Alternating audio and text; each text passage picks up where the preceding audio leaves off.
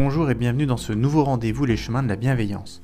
Alors faut-il être euh, bienveillant? Peut-on facilement être bienveillant? C'est des questions que régulièrement vous êtes amené à me poser.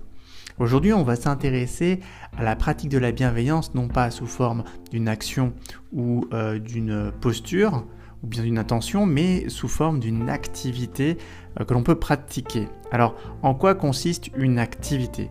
Une activité, ça n'est pas juste une action, une intention, mais une activité, ce serait une série euh, d'actions que l'on va mener, des actions qu'on peut partager avec euh, quelqu'un, des amis, des collègues, la famille.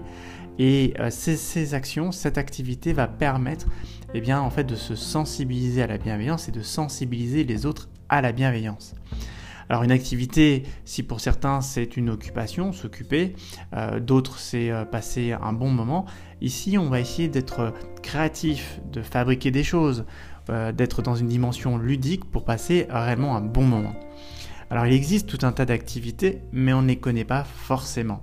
L'objet de ces euh, différents podcasts, eh bien, c'est de vous sensibiliser au travers d'activités bienveillantes, eh bien, à euh, pratiquer euh, nos dispositions bienveillantes, à nous sensibiliser à un, un, environnement, à des mots bienveillants.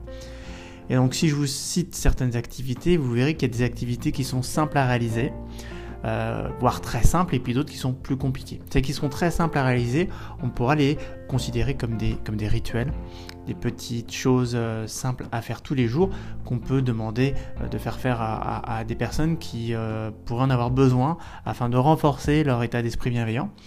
D'autres activités vont être un peu plus contraignantes en termes de temps, notamment, mais aussi en termes d'outils.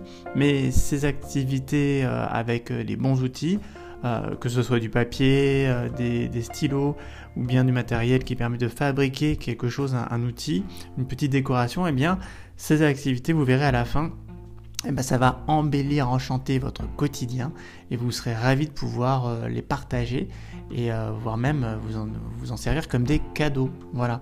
Alors si vous êtes curieux d'en savoir plus sur quel type d'activité bienveillante je propose, eh bien je vous invite à suivre ces différents podcasts et puis également aussi euh, à aller sur le site citizenline.fr. Quant à moi, je vous donne rendez-vous pour un prochain podcast des chemins de la bienveillance.